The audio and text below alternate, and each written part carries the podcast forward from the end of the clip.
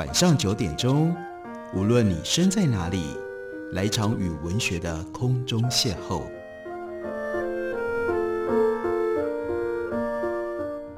杨照谈书，邀您一同遨游文学世界，认识古今中外的经典之作。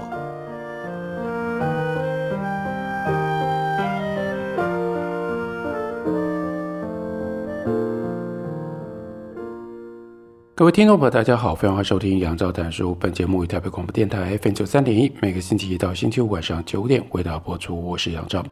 在今天的节目当中，要为大家介绍的这本书是先觉出版公司的新书，书名叫做《人际网络解密》，这是从英文翻译过来的一本书。这本书的作者是 Matthew Jackson，他是斯坦福大学的经济学教授，也是 Santa Fe 研究所的外聘研究员，美国国家科学院院士。他从事社会跟经济网络的研究已经有二十五年以上的时间，并且出版了针对学界人士而写的有一本书，叫做《Social and Economic Networks》社会与经济网络。那这一本我们为大家介绍的书，翻译叫做《人际网络解密》，是他写给大众的第一部作品。所以这是一本为大家介绍什么叫做网络经济学的一本书。网络经济在我们今天这样的一个二十一世纪的新的时代当中，极度的重要，因为有非常多的经济活动都是跟网络，尤其是跟讯息或者是人际网络有关系的。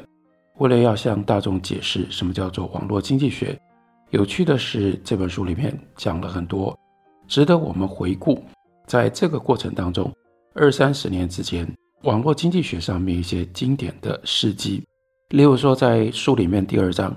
他就为我们重述了一次 Google 的故事。谷歌大帝现在在我们的生活当中如此的普遍，如此的重要，但正因为太过于亲近，在我们的每天的生活里面变得如此的平常，很多人就忘掉了，或者是从来不知道 Google 到底是怎么样诞生的。我们看一下书里面 Matthew Jackson 的介绍，他说，要不是在一九九五年 Sergey Brin 偶尔的接待了 Larry Page。带着当时正考虑要申请斯坦福博士学位的 Larry Page，在斯坦福大学的校园里走一走，Google 这个公司一直到今天，我们那么熟悉、那么依赖的服务，可能不会出现。那 Brin 他的家庭在一九七零年代末期是从俄罗斯移民到美国来的，基于对于数学跟计算机程式的热爱，Brin 呢，他进到了 Stanford，他学的就是电脑科学。至于 Larry Page 呢，他也对于电脑有类似的一种狂热。他的童年经常翻遍书籍、杂志，或者直接把家里的东西拆开来看一看，以便弄清楚这些东西背后的运作的模式。尽管个性鲜明的两个人时有摩擦，相似的兴趣跟才智让他们很快成了朋友。不过，我们之所以要重现这个故事，那是因为他们两个人对于 World Wide Web。就是 www 网际网络日益浓厚的好奇心。到了一九九六年，认识了一年的这两个人，Brin 跟 Page，他们开始一起工作，着手为网际网络设计今天我们很熟悉的搜寻引擎。他们把四处找到的零件组装成为电脑，放在 Larry Page 他的宿舍里。那至于 Sergey Brin 的宿舍房间，则作为创意发想跟开发程式的办公室。所以他们甚至连车库都没有，是在各自的宿舍房间里面开发出最早的工作。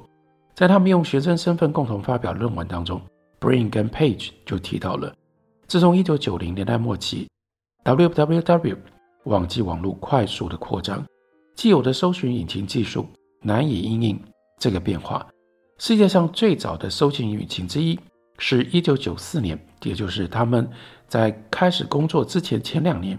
所问世的叫做 World Wide Web Worm 全球资讯网虫，当时呢涵盖了十万多个网页。到了一九九七年，另外一个搜寻引擎，也许有人还记得，还有在二三十年前用过，叫做 Alta Vista。他宣称在他们的网站上，每一天搜寻量上看数千万次。而这个时候需要搜寻跟索引的网页数量已经成长到从原来的十几万变成了好几亿了。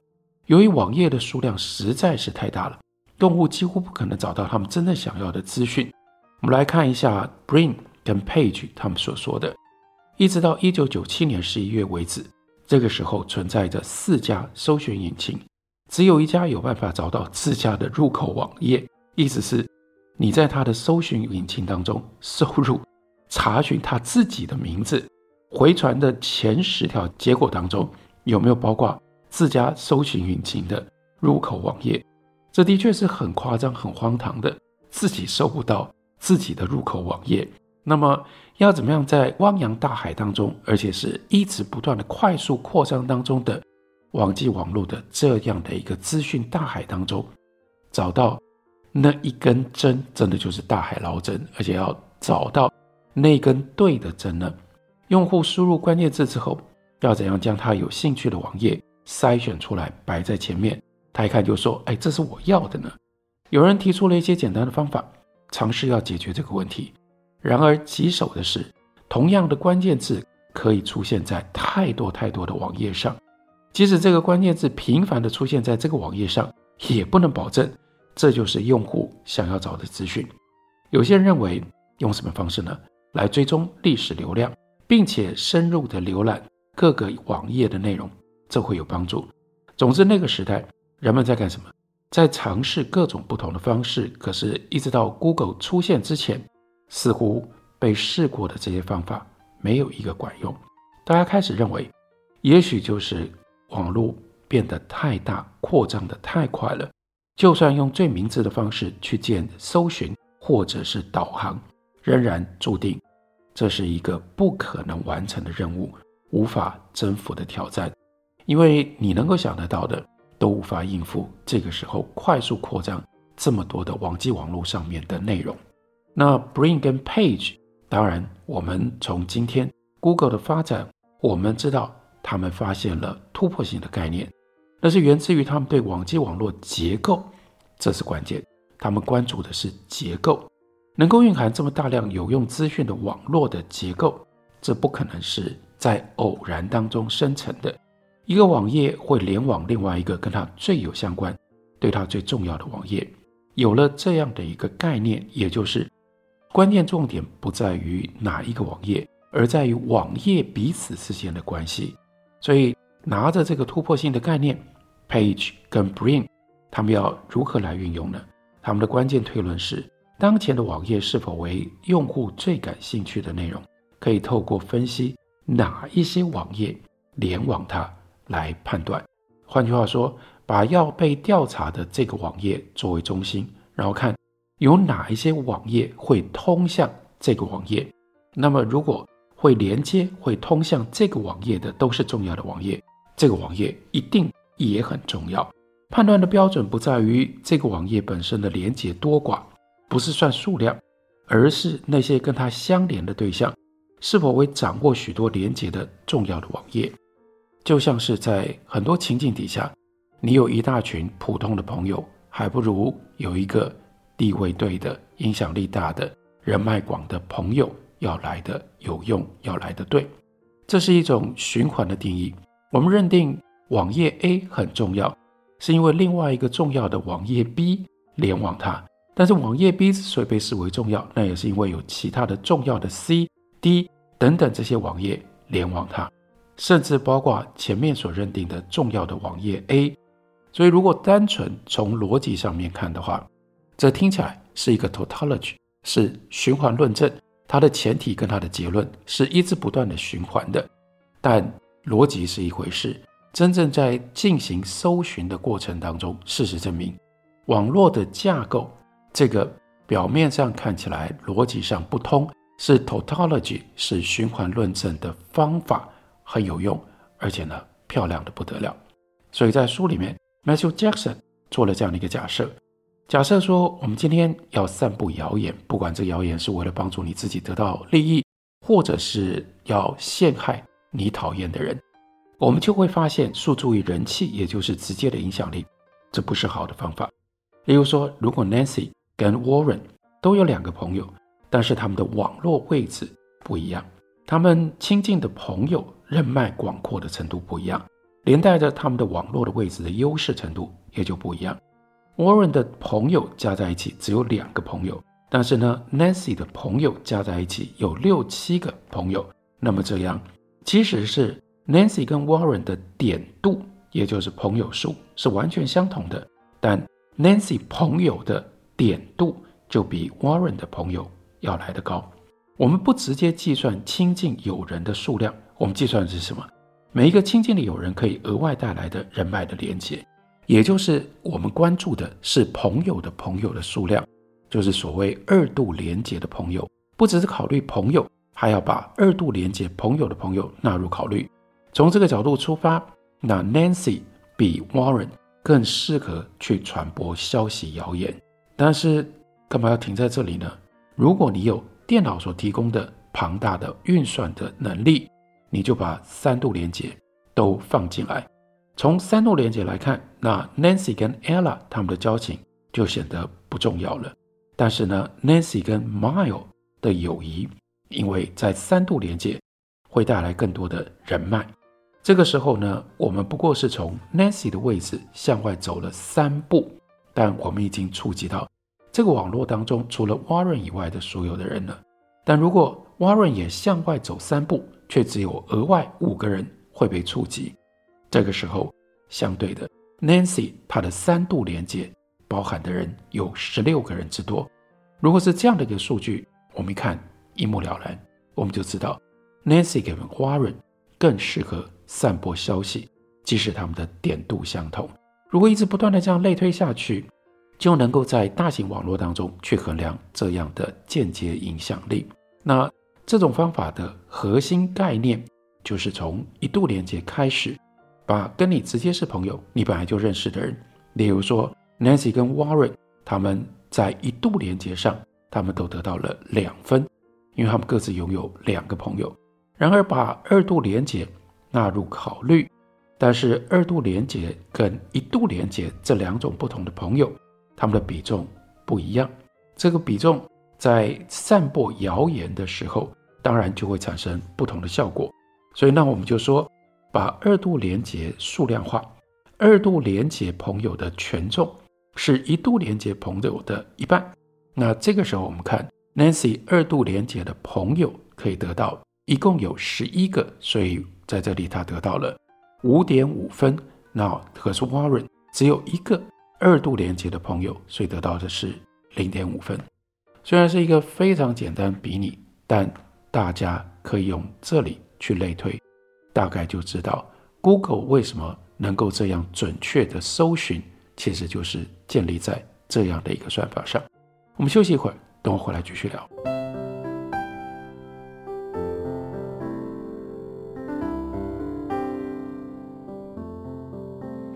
听见台北的声音，拥有颗热情的心，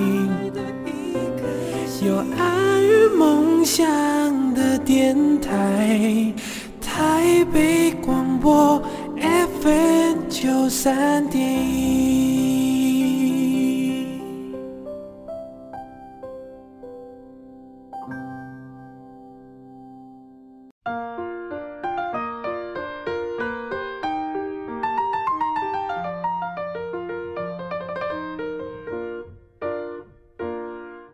感谢您继续收听《杨照谈书》。本节目于台北广播电台 F 九三点一，每个星期一到星期五晚上九点，为大家播出到九点半。今天为大家介绍的是 Matthew Jackson 所写的《人际网络解密》。其实这本书并没有像中文书名里面所显现的那么样的通俗。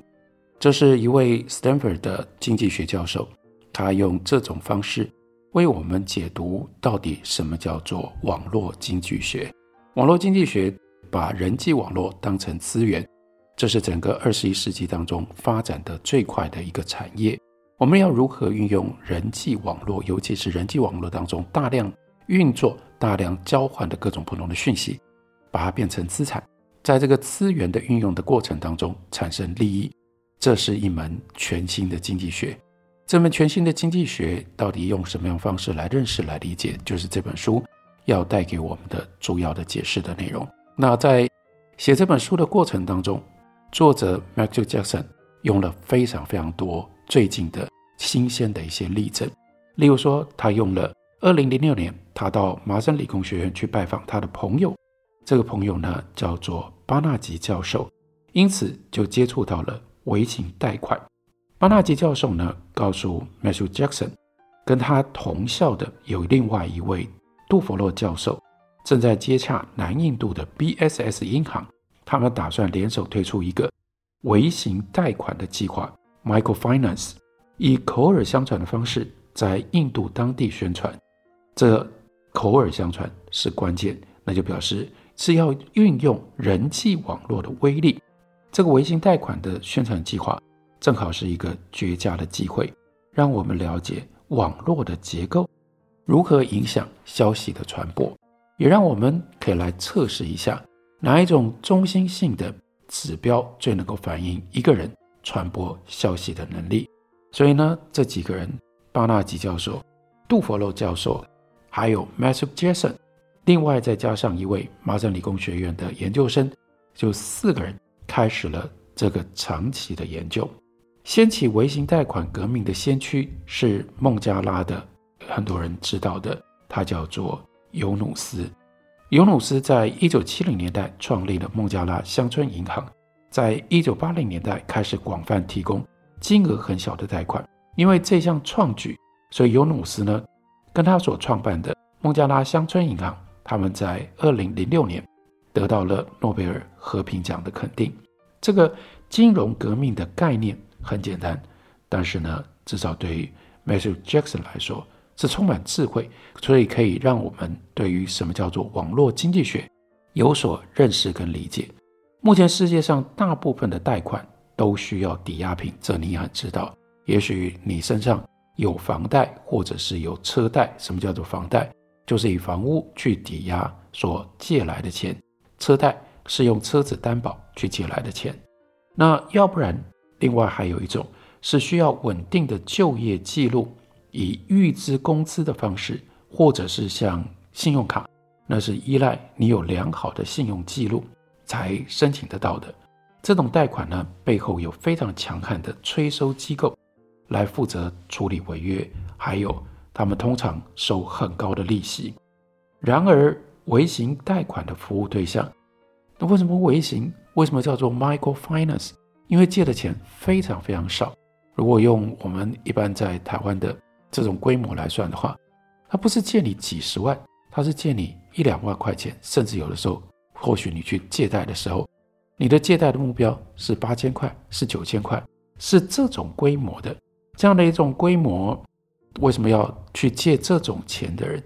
你大概也就可以想象得到，他们没有固定的工作，几乎没有抵押品。他如果有抵押品，他就不需要来借这种规模的贷款了。而且呢，通常如果你要去跟他们追讨，这个很麻烦，因为他只借了这么这么少的钱，可是你要在追讨的过程当中，你要付出的成本可能远高过于他借的钱。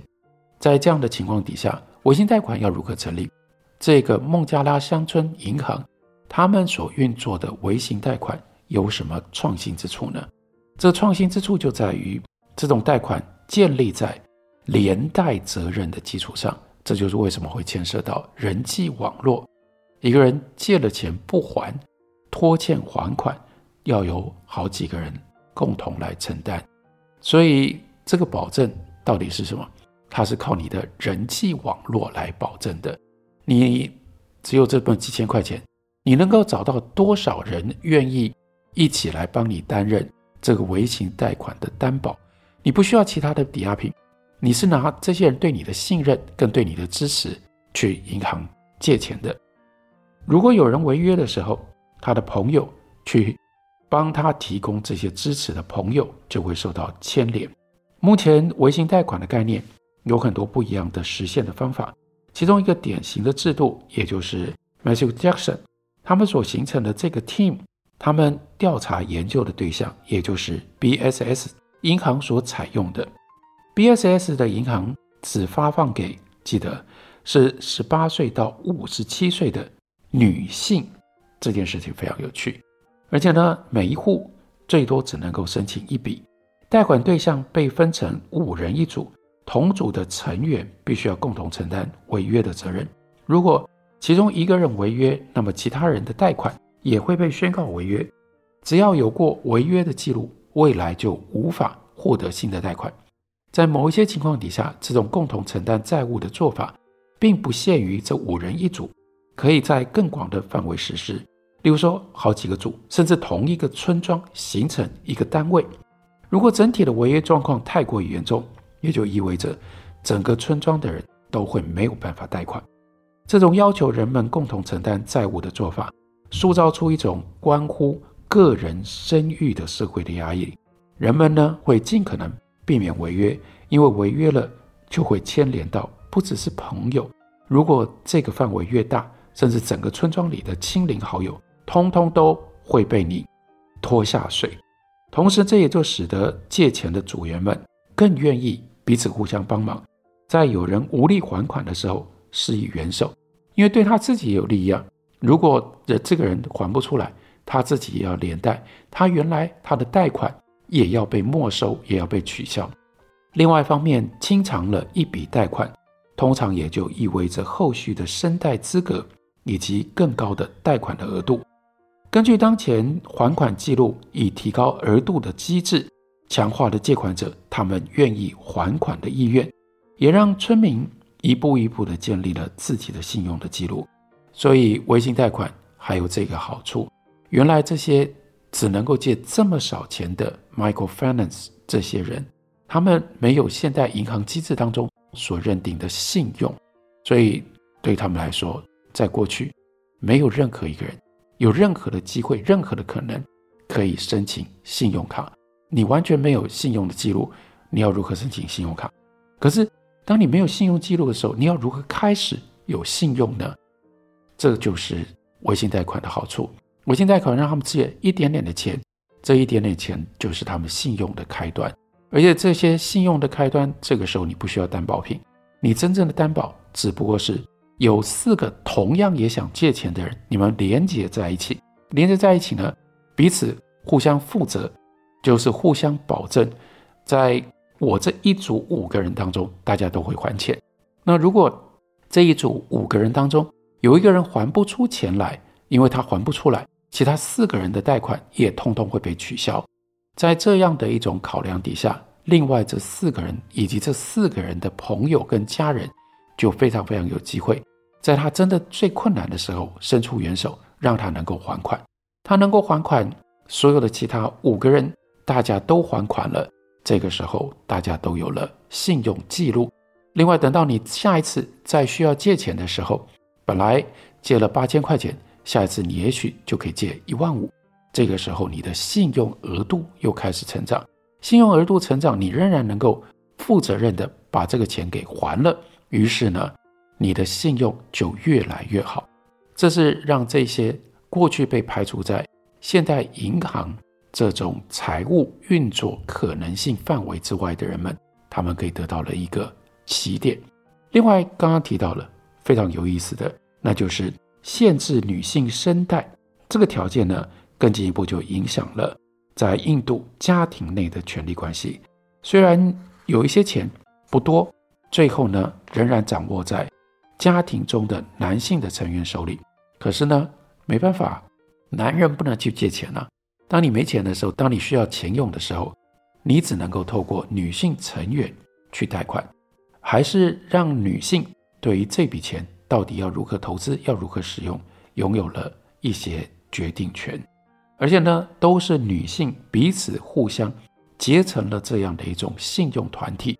这又是在社会文化上面的特殊的考量，因为女性在这方面运用钱、借钱，对于借钱的概念会比较有责任心，所以一个女性本来就比一个男性在这样的一个人际网络里面更值得信赖，更何况你这个时候连接的是五个女性，五个女性她自己又会想到她的背后可能是五个家庭，在这样的情况底下，他们负责任。付利息、还本金的这个责任感就更强大了。这是微信贷款之所以能够成功的非常独特的因素。这同时也就指向了为什么我们应该要认识跟了解什么是人际网络经济学？因为这不就是把人际网络当做一个重要的资源，让这些人一无所有，或者他自以为他一无所有。但我们现在在新的环境当中提醒他，告诉他，你有什么？你有其他人给予你的信任。这其他人给你的信任，很可能是你在这个人际网络当中，你同时提供信任别人所带来的这种人际之间的信任。过去没有人认为跟经济学有关系，它可以换钱，可以得来利益。但是像微型贷款，这就是重大的一个突破，用观念上的突破，然后在社会跟文化的环境当中去进行实验，最后成功的实验，把人际网络。成功的转型成为资源，因而帮助了许许多多的人。这本书它的书名就叫做《人际网络解密》，这是先觉出版公司刚刚出的新书，介绍给大家。感谢你的收听，我们下个礼拜一同一时间再会。